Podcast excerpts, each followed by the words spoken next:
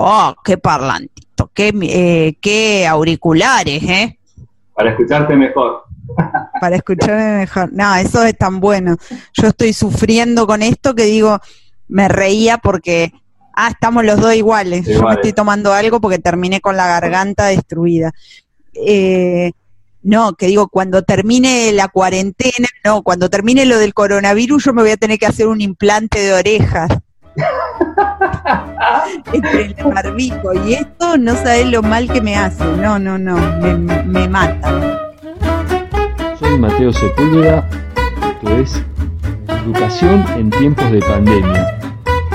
Una serie de entrevistas para repensar la escuela media y superior. Edith Lobos vive en Carmen de Patagones, pero su trabajo se encuentra en la ciudad de Vietnam.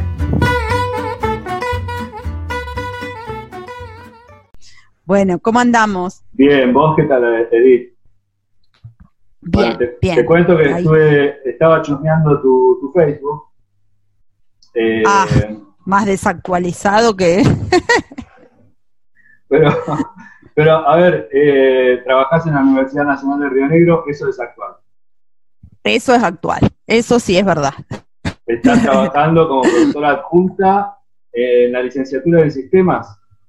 Exacto, Mateo. Trabajo en la licenciatura en sistemas en el primer año de la carrera, en el área de lenguajes eh, y algoritmos. Y sos magíster en tecnología informática aplicada a la educación.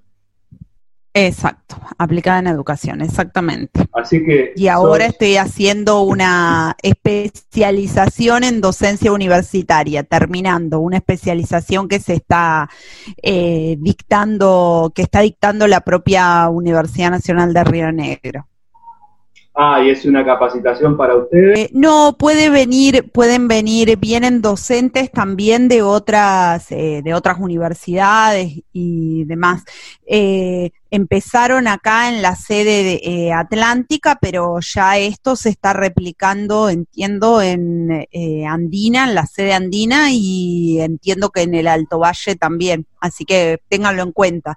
Eh, la verdad que, digamos, para los que no venimos del campo de la educación, eh, estuvo muy bueno. Eh, el ámbito pedagógico. Claro. Exacto. Bien, Eso es, así que bueno. Las estrategias didácticas, en fin.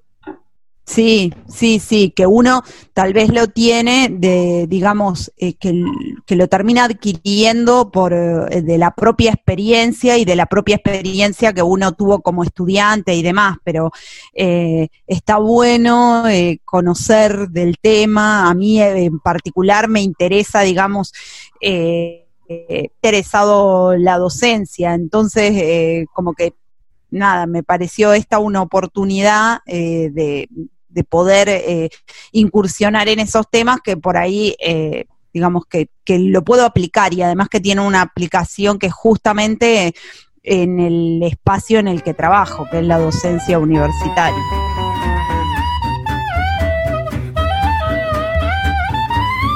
Eh, bueno, ¿cómo estás viviendo vos como mamá, en este caso de los adolescentes?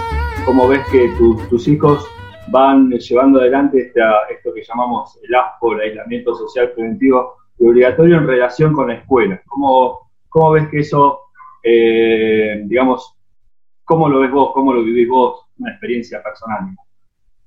Y digamos que tengo como eh, dos experiencias en mi casa.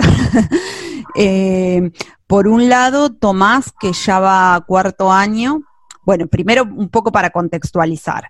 Eh, la escuela a la que van los dos el año pasado eh, empezó a emplear una plataforma que tenía la intención en ese momento de reemplazar al cuaderno de comunicaciones, si se quiere y pero creo que bueno nada eh, nunca tan buen momento como que bueno que como ya digamos los chicos tenían contacto con la plataforma no con las aulas virtuales pero sí con la plataforma creo que eso también fue como, digamos, les, de alguna forma les resultó un poco, estuvieron familiarizados cuando ahora, producto del COVID, se tuvieron que poner a trabajar en el aula.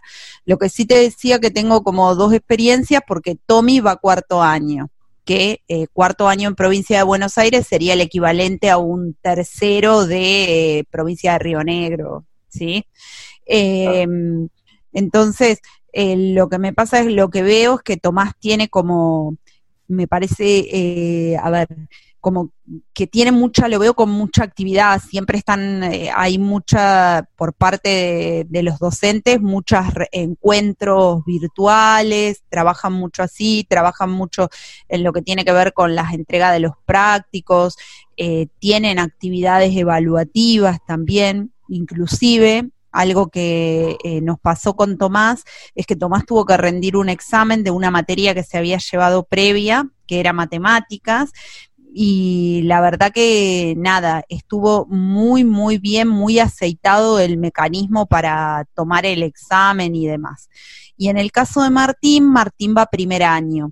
Y Martín el año pasado, que eh, a segundo año, que sería primero de provincia de Río Negro, pero el año pasado, cuando Martín empezó, ¿sí? Eh, en, justo en, ese curso, la escuela empezó con una modalidad que es la de enseñanza por competencias, ¿sí?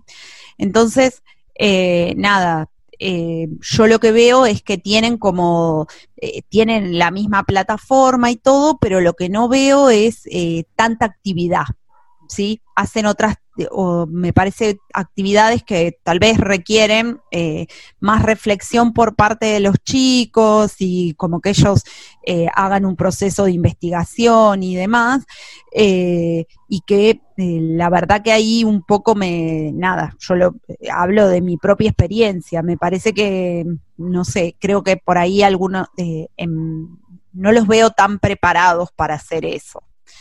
Eh, pues la, enseñanza por competencias no sería que, tienen matemática acá, después tienen física, después tienen otra materia, sino que sería, tienen una temática, no sé, ¿qué podríamos decir? Resolver, Aplicada. ¿no es cierto? Resolver tal inconveniente. Ahora veo cómo hago de la matemática, de la física para adquirir esa competencia, esa habilidad. Bueno, eso lo hacían muy bien articulado el año pasado. Este año creo que, bueno, no sé, yo no, eh, un poco también lo que pasa con los chicos es que ellos como que no quieren que vos te piden ayuda cuando la necesitan, pero no quieren ya como a través de la plataforma los padres podemos entrar eh, también y mirar las actividades que les dan y demás. Eh, bueno, pero ellos como que van pidiendo ayuda si lo necesitan y son en, en este caso, en mis dos experiencias, los dos son autónomos, ¿sí? Eh, entonces, bueno, eso también eh, creo que si con toda la actividad que, que tengo en mi casa, producto de, digamos, de las clases, si ellos no tuvieran esa autonomía, creo que me resultaría mucho más complejo de lo que de lo que ya me resulta. No porque no me guste y en esto eh, eh, me parece que está buenísimo esta oportunidad que, que trajo, entre comillas, el virus de pensar en otras modalidades de acercarse a la educación. El tema es que, bueno, que a veces creo que me parece, o al menos es la sensación que tengo de que hay como... Eh, de que se ha puesto como, no sé, como una expresión fácil de decir, bueno, lo que hacíamos en el aula presencial lo podemos eh, replicar en el aula virtual. Y no, porque no es así. Eh, hay muy buenas, muy buenas asignaturas que se dictan y muy buenas carreras que se dictan en modalidad virtual. Pero atrás de todo eso también hay un equipo de producción que te ayuda desde la eh, generación de los contenidos, eh, las formas en las que se presentan esos contenidos y, demás. Y en cambio, digamos, lo que nos pasó a todos, ¿sí? Es que de un día para el otro tuvimos que, salir con los recursos que teníamos a, tratar de, ver cómo seguíamos.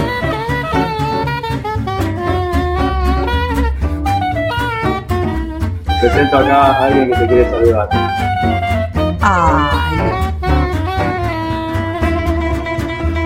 Ay, no me digas que la conozco. ¡Eh! ¿Qué haces? Bien, bien, ¿vos? Ay, acá estoy, recién, mira, me estaba tomando unos mates porque termino con la garganta, debo tener, no entiendo cómo, eh, los chicos me dicen, mamá, ¿por qué gritas? Yo pensaba que esto era algo que me pasaba en el aula física nada más. Es que yo te digo que uno tiene miedo de que no te escuchen. Encima los ves tan pasivos. Sí. Bueno, yo les pregunto.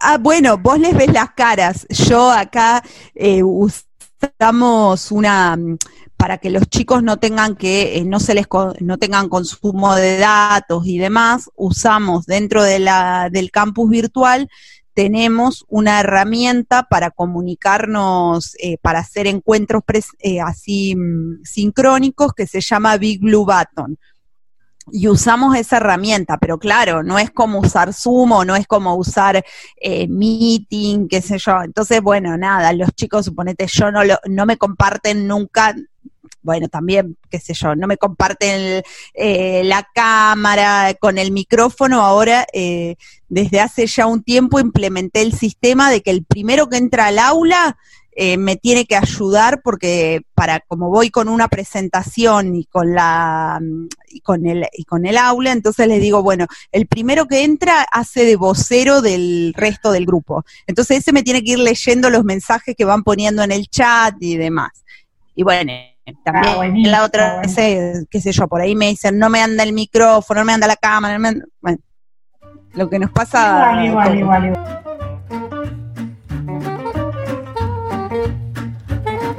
En las tres sedes de la universidad se han tomado medidas diferentes porque, claro, como están geográficamente en distintos lugares, no, estamos, no es lo mismo acá que en Bariloche ni que en el Valle. Y bueno, y hoy me decía el ayudante que eh, acá empiecen de a poco a reiniciar la actividad administrativa.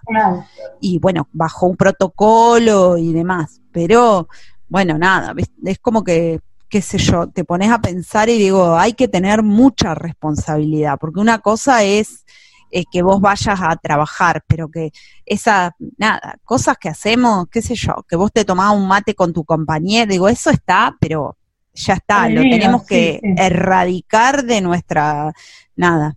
Yo, entre las cosas que más me duelen, te digo, bueno, ahora ya lo reconozco, esto está quedando grabado, que voy a lo de mi mamá y le doy un beso, pero no, al principio estuvimos todo este tiempo, ay, que me partía el corazón, porque pensaba nada, mira si mi mamá se va y yo ni siquiera la pude saludar, ay, no, no, no, me, me partía el corazón. Y además porque ella, claro, está sola, que yo voy, que encima que el permiso, que el coso, que iba y ni siquiera la podía eh, tocar, tomar mate con ella, bueno, ya hace como tres meses que no. Yo voy, igual ella no quiere ni, ella me da tecito nomás. A todo el mundo lo atiende por la reja, así, como con un palo, No, no, no.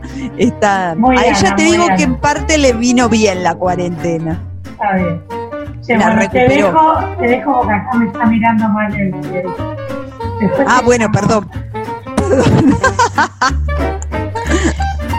Sabes que se acaba el Zoom y no te puede preguntar. Ay, no, no, no, por favor. Che, bueno, después te llamo.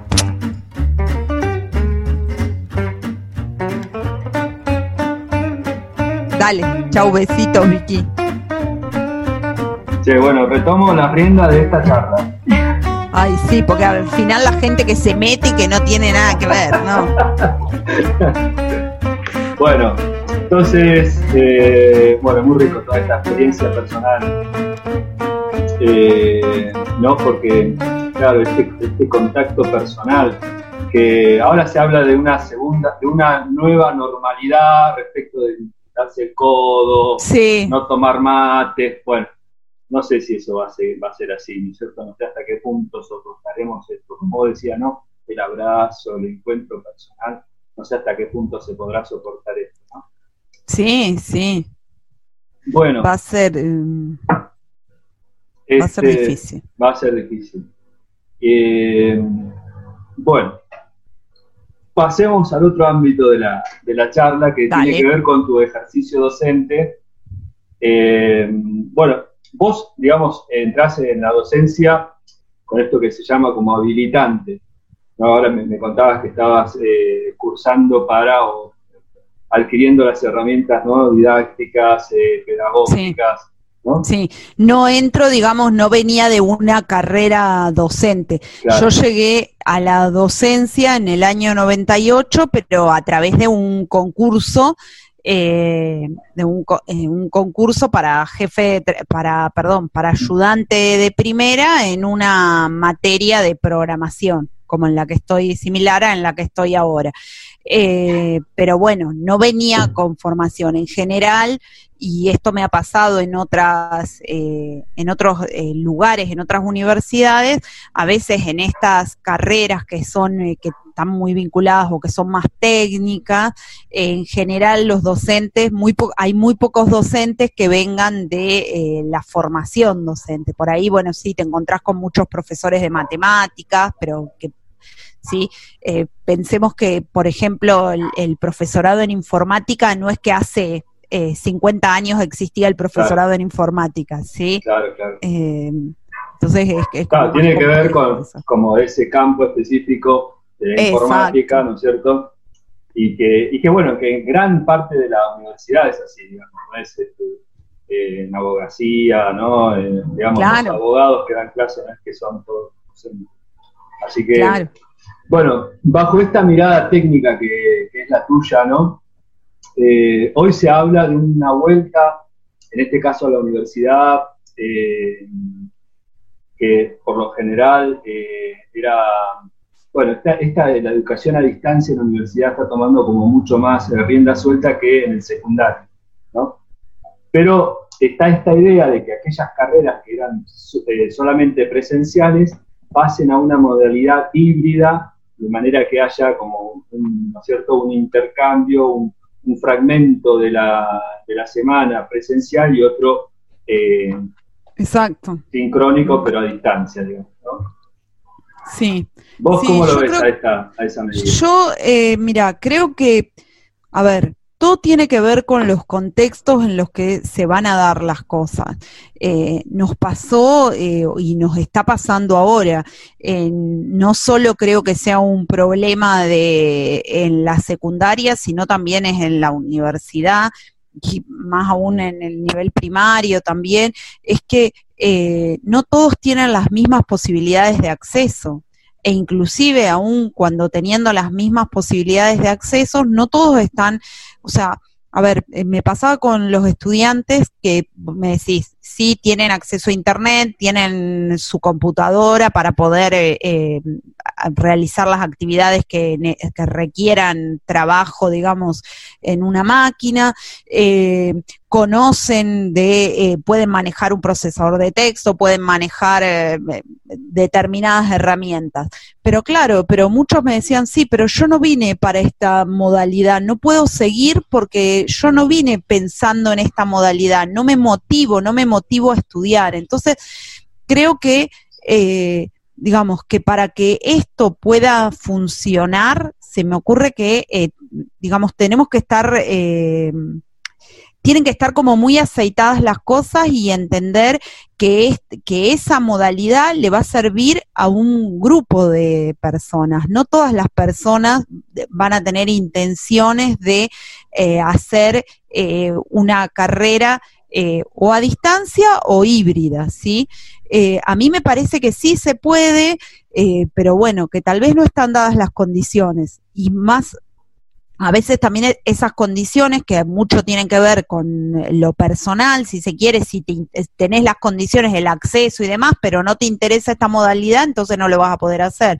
Y otro tema es el que tiene las intenciones, el que lo podría hacer, el que, bueno, que sí, me, gustaría hacer esta modalidad, pero estoy limitado por el lugar donde vivo. No sé, vivo en un determinado lugar donde el acceso a Internet no es bueno. Entonces, eh, nada, o sea, esas cosas creo que terminan de alguna manera desgastando. También estará en, el, en los equipos docentes que se formen eh, la audacia o la, mm, digamos, de cómo generar recursos para poder acercar esos contenidos, de qué maneras trabajarlos, no quedarlos, mira, hoy justamente hablaba con una docente, una psicopedagoga que me dice, bueno, creo que tenemos que ampliar nuestra mirada de cómo ofrecemos las cosas. ¿Sí?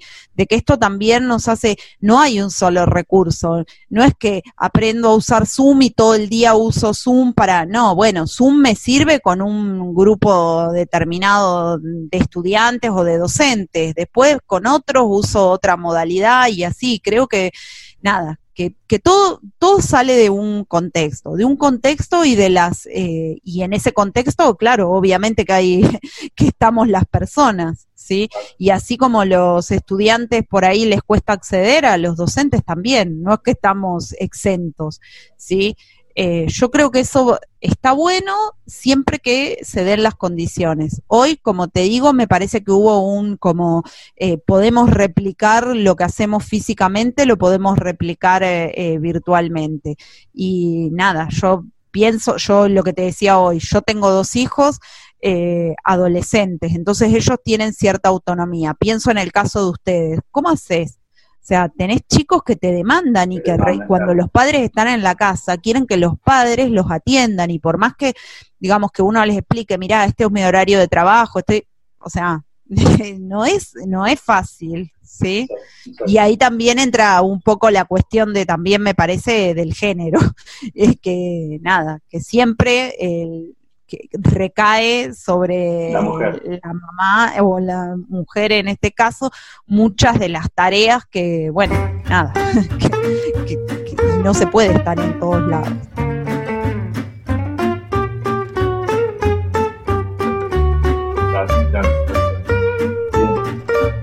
Este, palito para mí, palito para mí. No, no, no, no, no, no, no.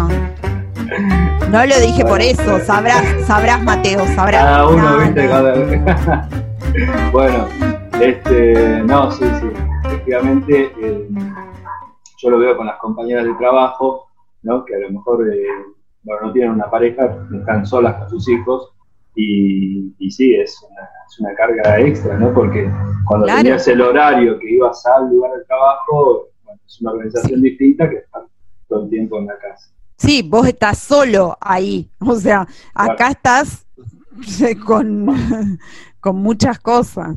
Sí, sí, sí, Bueno, acá en casa nos pasa, ¿viste? tenemos los chicos que están eh, aprendiendo a leer y a, escribir, ah, y entonces eh, las consignas las, tienen que hacer con, nosotros, ¿viste? claro. bueno, bueno eh, hay otro aspecto que, te escuchaba decir cuando hablabas con Vicky, que también es redundante en, las charlas que estoy teniendo, esto de el encuentro con los estudiantes, el cara a cara, en la presencia, el hecho de poder ver la reacción del estudiante cuando vos estás dando un tema, te permite, te da como una noción eh, de sobre qué tenés que volver, sobre qué tenés que preguntar, ¿no? Ese feedback que eh, tal vez en, la, incluso con la cámara encendida, a veces no se, no se puede dar. ¿Cómo estás manejando ahora el feedback con tus estudiantes? Bueno, ahí tengo, digamos, una de las posibilidades que tal vez se dan en este ámbito, que es la educación superior, es que, bueno, nada, por ejemplo, tenemos un grupo de WhatsApp. De redes sociales tenemos WhatsApp y Telegram. Entonces, eh, te vas de viendo por ahí. Después eh, usamos bastante los foros y una cosa que empecé a usar que nos dio para una actividad, eh, para una actividad eh, que tenían que realizar los alumnos, que hicimos fue usar murales. ¿sí? Entonces ellos Claro, entonces ellos iban compartiendo ahí sus consultas y de paso también las, compartían, no solo con el docente, sino con eh, los demás compañeros. La verdad que el muro es genial. Lo único que pasa con estas herramientas es que, bueno, el acceso, digamos, está limitado, tenés un, un cupo, ¿sí? Eh, y, el, y la otra es que yo no, por lo menos no encontré ninguna que fuera de acceso gratuito, es decir, que el alumno no tuviera que pagar para acceder ahí. Eh, entonces, bueno, nada, eh, digamos que, que yo las podía incrustar, pero dentro de la plataforma, que es a donde acceden en forma gratuita, pero después siempre termina saliendo al servidor donde está la herramienta. Eh, pero bueno, con lo de los foros y lo vamos manejando. Y después, ¿qué pasa? Con el grupo de WhatsApp, a veces las preguntas que no se animan a hacer en el grupo, como te tienen, o sea, conocen tu teléfono, todo, directamente te mandan el mensajito y te preguntan. Pero bueno, no es lo mismo, porque, eh, y que también acá en esto, algo que empezamos a notar eh, o a que se hace más evidente, es eh, a esta cuestión de cómo explico lo que quiero preguntar. ¿Sí? y cómo explico lo que quiero eh, mostrar como solución o como, digamos, como respuesta a tu pregunta, porque muchas veces, a veces con un gráfico listo, lo entendió y quedó claro, pero otras veces es lo mismo que pasaba en el aula física, hay, o sea, a veces vos podés explicar algo y bueno, hay alguien que lo entiende, otro que lo entiende más o menos y otro que no lo entiende, ¿sí? Y bueno, tenés que seguir, pero bueno, es como vos decís, vos cuando mirás las caras, eh, te vas dando cuenta de qué cosita es la que no se está entendiendo, qué parte de todo eso que dijiste es lo que no se termina de comprender. Y bueno, acá, eh, y es complejo, donde nos vamos dando cuenta es nada hacemos un cuestionario o una actividad y bueno, y ahí sí, uh, mirá, todos esto lo, todos fueron por este camino, entonces tenemos que volver y ajustar. Lo que nos pasa es que, bueno, que a veces ahora justamente lo que eh, te vas dando cuenta que el tiempo sigue siendo el mismo y esto requiere un esfuerzo más grande y más tiempo a veces, ¿sí? Así que bueno, nada, lo tratamos de solucionar con eso hicimos una cosa que hicimos, fue una experiencia hace dos semanas atrás, una producción que tenían que hacer los estudiantes en grupo y después defenderla. ¿Sí? Y en la defensa eran 10 minutos de eh, una charla con el profesor y con el ayudante. Y nada, pensábamos que le íbamos a hacer 15 minutos cada uno, teníamos 20 grupos y no, el tiempo es se te va, se te va de las manos, por más que lo quieras controlar, cuando vos ves al estudiante que tiene que, digamos que, nada, que necesita, que hay algo que no lo pudo comprender, vos no le podés cortar y decirle, no, mira, lo tuyo eran 10 minutos nada más. Se acabó el tiempo. claro, eh, así que bueno, nada, pero bueno, ahí vamos, ahí vamos. Yo eh, creo que eh, en este curso en el que yo estoy es un curso que eh, digamos, tiene su, a ver, su tasa de abandono eh, alta ya, ¿sí? Y de, digamos, de, abandono y también de eh, chicos que después, digamos, que no logran alcanzar, digamos, la acreditación de la materia, ¿sí? pero bueno, creo que a pesar, entraron eh, el día que fuimos al aula presencial teníamos 92 estudiantes. ¿Esto qué año es? eso es primer año. Cuando llegamos al, al aula virtual teníamos 54. Sí. Casi la mitad. Y ahora creo, creo así te digo, porque tengo, porque vamos, porque van y vienen, y que yo hay unos 25 estudiantes. Entonces es ahí, digamos, yo trato de no pensar en los números, ¿sí? Porque es, es terrible, porque pienso en esos, en los que quedaron, no en los 54, pienso en los que, ¿por qué se fueron? Y la universidad hizo muchísimo esfuerzo en que todos, eh, digamos, en tratar de atender a todos, pero bueno, nada, eh, esto que te decía, hay muchos chicos que me decían, no, a mí no me sirve este sistema, yo no lo puedo seguir, no encuentro motivación para ponerme a estudiar. No sé. Edith, ¿y se ha, se ha hecho algún, digamos, relevamiento, algún cuestionario para, ver cuáles son los motivos por los que se han, se han ido? por los que se han ido, sí, mira, en particular nosotros han hecho ahí, entiendo que desde la propia de los departamentos eh, vinculados a la actividad estudiantil y demás, se han hecho actividades específicas sobre el tema y en particular nosotros en la materia lo que hicimos fue una encuesta. y les preguntábamos, viste, eh, cuestiones acerca de qué, de qué forma les gustaría recibir, por ejemplo, la información de la materia, los contenidos y demás. Y bueno, cuando los chicos se van, como los voy viendo también en, el, en los grupos, en las redes sociales, cuando dice abandonó el grupo, les mando un mensaje, tanto desde el WhatsApp como desde el aula virtual. Y bueno, en algunos casos obtenés respuestas y en otros nada. Y bueno, nada, es... ahí llega, digamos, lo que uno puede hacer. Claro, y sí, sí, porque después se te escapa, porque cómo, o sea, no, no tengo otro, otro recurso para llegar.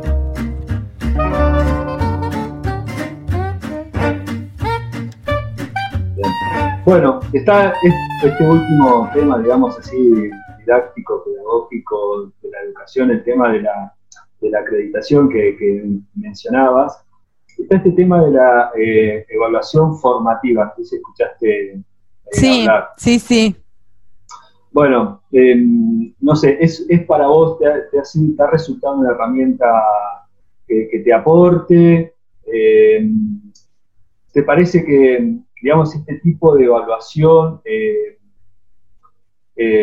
te ayuda, te, te, da una herramienta, una visión del alumnado eh, distinto que tal vez la, evaluación de acreditación eh, propiamente dicha, con, digamos, con la, numeración, ¿no cierto?, el porcentaje del, digamos, valor de lo que eh, representa ese, ese contenido aprendido eh, mira, yo hasta ahora tuve, eh, justamente este lunes, tuve una experiencia, la primera experiencia eh, de evaluación en modalidad virtual, ¿sí? Totalmente mm, virtual. Y era justo un examen final libre. Entonces ese final, la universidad eso sí hizo como que hizo una especie de guía de cómo se podían evaluar los aprendizajes con distintos métodos, ¿sí? Em, distintos métodos y distintos recursos.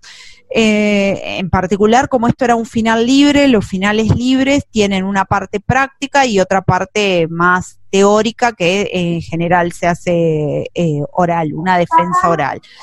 Y lo que hicimos en la parte, lo que sería más práctico, lo solucionamos con eh, cuestionarios y tareas, ¿sí?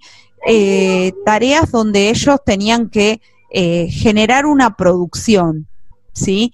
que era similar a lo que se hacía en el, a lo que hacemos en el, en el examen, ¿sí? En el examen, si tuviéramos en el examen escrito que tomábamos normalmente, pero eh, acá creo, creo que tenían, digamos, lo que eh, lo interesante es que ellos tenían, era como una especie de examen a libro abierto. Tenían un tiempo para responder a lo que se les pedía, pero podían usar todos los recursos que querían. ¿sí? Eh, y eso me parece que en algún punto está bueno, porque es como, está como esa idea del examen, que el examen eh, es como, nada, como que estás vos y solo ahí. Y no, o sea, el día que vos salís a trabajar, eh, no lo sabés todo y tenés que investigar y tenés que volver a repasar porque algo que, no sé, que aprendiste o que lo aprendiste de una determinada forma y que ahora tenés que darle vuelta de otra eh, y tenés que ir a buscar. Y eso me parece que está bueno. Yo lo vi como algo positivo y estaría bueno preguntarle a los estudiantes si lo ven como algo positivo. Eh, pero eh, no sé, eh, en ese aspecto me parece que está bueno el poder pensar eh, que, nada, que, que tenés como una instancia de evaluación que es bastante parecida, o por lo menos en esta, en esta disciplina, que es bastante parecido a lo que pasa en la realidad. ¿Sí? No sé, te contratan, por ejemplo, para programar una, en un determinado algo, un determinado lenguaje. Cuando te contratan y en el medio de lo que te contratan decidieron cambiar el lenguaje de programación con el que iban a trabajar. Bien, ¿que te van a despedir? No, vos lo que tendrás que hacer es buscar en tus recursos cómo aprender, por ejemplo, la sintaxis de ese lenguaje. Es decir, me parece que desde ese punto de vista está bueno, te enseña cómo utilizar nada, que, no es que el examen es dar cuenta de cómo vos podés usar los recursos para seguir avanzando. Claro, eh, me parece que eso es lo, interesante, digamos, de esta forma, digamos, que llaman de, evaluación formativa, de que el estudiante pueda, eh, eso, repensar los pasos, la metodología que aplicó a la hora de intentar resolver un problema o de tratar de explicar algo. En este caso, no, dónde ir a buscar la información necesaria para poder... Claro. Exactamente, creo que desde ese punto de vista está bueno, es, otra es otra forma. Tal vez lo que sí exige eh, es que tenemos que, nada, que exiges, hoy, no sé, por ahí hablaba con algunos docentes y me dice, bueno, que eh, tocan un botón, ponen en Google y aparece todo. Bueno, tal vez está ahí, de qué forma generamos las preguntas, qué es lo que les proponemos, ¿sí? Tal vez a veces no es la pregunta, tal vez la producción es que ellos piensen en un problema, eh, nada, hay que, digamos, nos obliga a los docentes también a pensar eh, los otros formatos de consignas. Claro, claro, exacto, sí, sí. Bien. Bueno, Edith, para vos, eh, la educación de acá en adelante, ¿qué será? ¿Cómo pensás que la vas a, eso, cómo ves que se va a desarrollar la educación de acá en el futuro? Es decir, las TICs han sido durante mucho tiempo eh, como una promesa, ¿no? Como una insistencia en la formación docente, etcétera.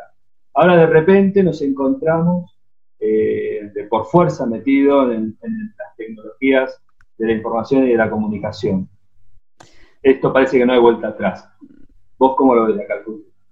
Y yo creo que, mira, para quienes... Eh, no sé, a ver cómo decirlo, para que eh, para aquel docente que estaba con eh, con miedos a las tecnologías y demás, tal vez sí logró, tal vez este fue un momento, como vos decís, una lo tuviste que hacer a la fuerza porque no había otra forma y tal vez bueno, es una, eh, creo que una oportunidad para, listo, ya está, ya entraste, ahora es eh, investigar nuevas cosas. Y además, eh, me parece que lo importante acá es como que siempre, yo siempre me acuerdo cuando empecé a, meterme, digamos, en esta cuestión de más de la educación, a tratar de buscar alguna formación que tuviera, que tuviera vinculada a la educación, eh, me encontré con una autora que se llama Edith Lidwin, que es una mujer, una educadora que murió, ¿no?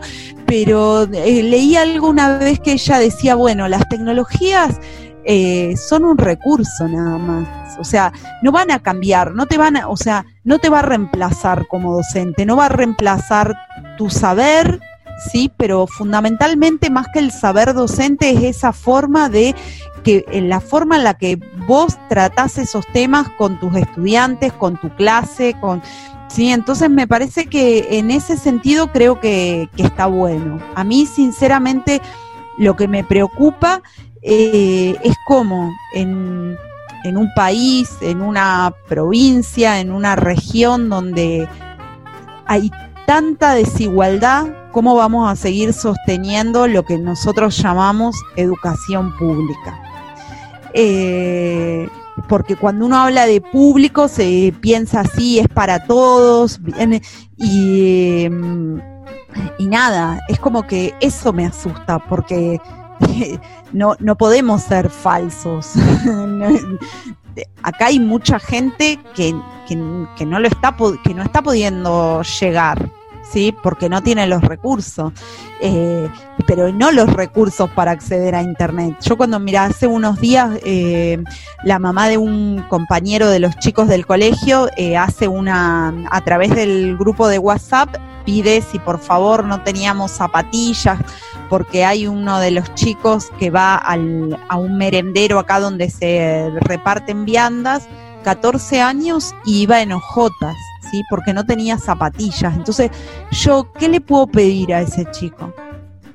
¿Qué le puedo pedir? ¿Con qué derecho le puedo decir que se ponga a, eh, estudiar o a presentarme un trabajo práctico de matemáticas si no tiene las cosas elementales? Entonces me parece que eh, la educación es eh, por, no sé, la educación va de, está atada a lo que vos puedas, eh, a la sociedad en la que estás. Entonces van a haber algunos a las que, bueno, que van a tener una forma de acceso, otras otros, y así, sí, es como, nada, eh, yo eso es lo, digamos, lo que más me preocupa, porque pienso que todavía la sociedad sigue siendo muy, muy desigual y muy injusta, diciéndote eh, la educación es para todos y sí, pero si vos no tenés cómo llegar, o sea, si te podés bañar, eh, te digo, no sé, te podés bañar en las aguas de este lago, pero acá en el medio hay una montaña, si no la pasás, eh, no podés llegar al agua. Bueno, esto es lo mismo. Entonces, eso creo que sí, me parece que en ese sentido creo que... nada, que no es solo una cuestión de, del Estado que tiene que hacerse cargo de eso, también creo que es una cuestión de, como ciudadanos. Esto que cuando hablan de la responsabilidad y de la, no sé, esta cuestión ahora tanto con el tema de que de la cuarentena, de tu responsabilidad como ciudadano y demás, digo, bueno, también es una responsabilidad como ciudadano eh, eso, el que no podemos dejar que, que pasen esas cosas, que un chico esté en esas condiciones. Esto es, eh, sí, ¿no? La, el, humanismo por encima de, de, todo, ¿no? La, es la conciencia respecto de, esta brecha de desigualdad que, bueno, que lamentablemente tenemos en nuestro país y que esto no se rompe solo con una decisión política, sino también con una, con una vivencia y una actitud plenamente humano. Y me parece que en eso las mujeres tienen un plus. Sí, no sé, qué sé yo, sí, las mujeres, no, no sé, no, pero sí, no sé, creo que hay que, creo que hay que, que, buscarle la vuelta a eso, que no podemos, que esto pone cada vez más, ¿qué, qué, mm, qué esperamos de la educación? ¿Qué esperamos de la educación? ¿Qué queremos? ¿Una educación para todos o una educación eh, para algunos pocos?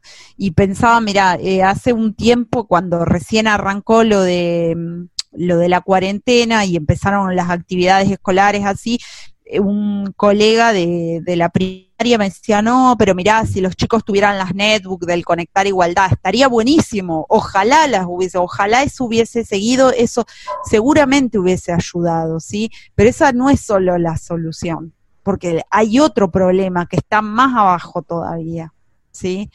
Eh, y bueno, nada, eh, digo, no sé, eh, por ahí a veces como que uno, y en eso también creo que cuando uno mira y dice, ay no, pero en tal país o en tal ciudad, mira qué, qué bien cómo se manejan los docentes con la tecnología y mira lo que hicieron en tal escuela y en tal otra. Bueno, está buenísimo tomar esas experiencias, eh, poder sacar provecho de eso, eh, pero tenemos que hacer algo por los que no están pudiendo, no por los que pueden hacer, o sea, porque para eso les va a costar menos, es lo que no pueden el problema. Bueno, la verdad que esto es súper rico, esta última, todo lo que dijiste, ¿no? Pero esta última reflexión sobre la educación como este derecho que está llegando a todos, eh, eh, es esencial, porque como que te abre el ojo, porque claro, estamos como muy centrados por el tema del aislamiento, por el tema de la, en fin, de, esto preventivo, etcétera, etcétera, del virus del virus, y, y, esto, eh, quieras o no, nos cierra sobre nosotros mismos y no estamos viendo ese otro. Pero, vos fijate que nada, yo pienso, yo viste acá cerca hay una escuela primaria, entonces vos cuando eh, al mediodía, qué sé yo, que veo los chicos que van a la escuela, cuando vos, cuando es la escuela física, a la escuela física llegaban todos, bueno, con más, con menos, con todos llegábamos y compartíamos el mismo espacio. Sí, pero ahora el docente, ¿a quiénes vemos? A los que pueden llegar solamente. Eh, y, al resto, bueno, no sé, yo eh, sé que hay muchos eh, docentes que, que, se que se preocupan por esto, por esos que no están llegando y están viendo cómo pueden llegar y demás, pero entiendo que también, como vos decías hoy, exceden los recursos que podemos, ¿cómo hacemos en este medio en el que no podemos tener ese contacto físico? ¿Cómo hacemos para recuperar eh, a esos que no están llegando. Cuando esos que no están llegando, no están llegando porque no tienen las condiciones básicas para poder, eh, para poder llegar. ¿eh? Así que es, es, es un tema ese pero bueno, como que por ahí también, para, como vos decías, no, como que no solo que sea el virus, que veamos un poquito que miremos un poco más allá. Y también esto de la cuarentena, el que estamos todos encerrados, como que no vemos la realidad que está a metros de nuestra casa. no es que tenemos que ir muy lejos. Claro, claro, claro. Sí. Bueno, eh, ahí está, me dejaste regulando. bueno, sí, tenía, estaba, necesito acordar ahora que estaba leyendo este coreano filósofo, eh, no me acuerdo el nombre, para colmo es coreano, así que no, es muy simple uh, el nombre. Pero no metía esto, decía esto, ¿no? que como, como este, con este COVID y con este virus está induciendo un miedo a la muerte por el cual nos volvemos esclavos de nosotros mismos. Con este miedo a salir y a, que, a infectarte, en definitiva te, te, da miedo hasta descontarte con otro, está como todo el tiempo no. Claro. ¿no? Claro.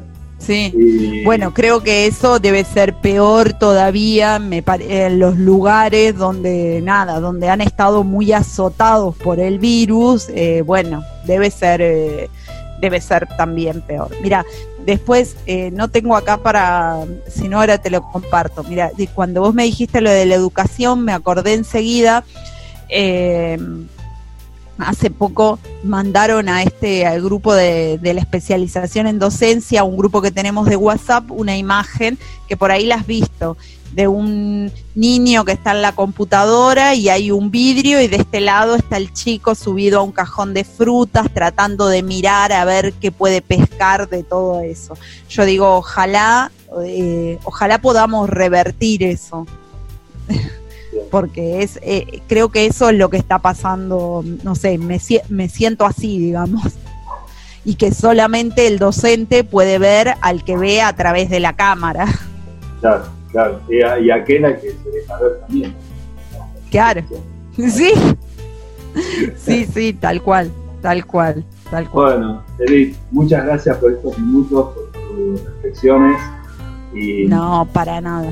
Por esta mirada hacia el otro que nos saca un poquito del eje, que en definitiva no es el eje, porque es simplemente un, paso, un instrumento, y en definitiva la persona siempre tiene que ser el, objetivo y el fin de todo que ser.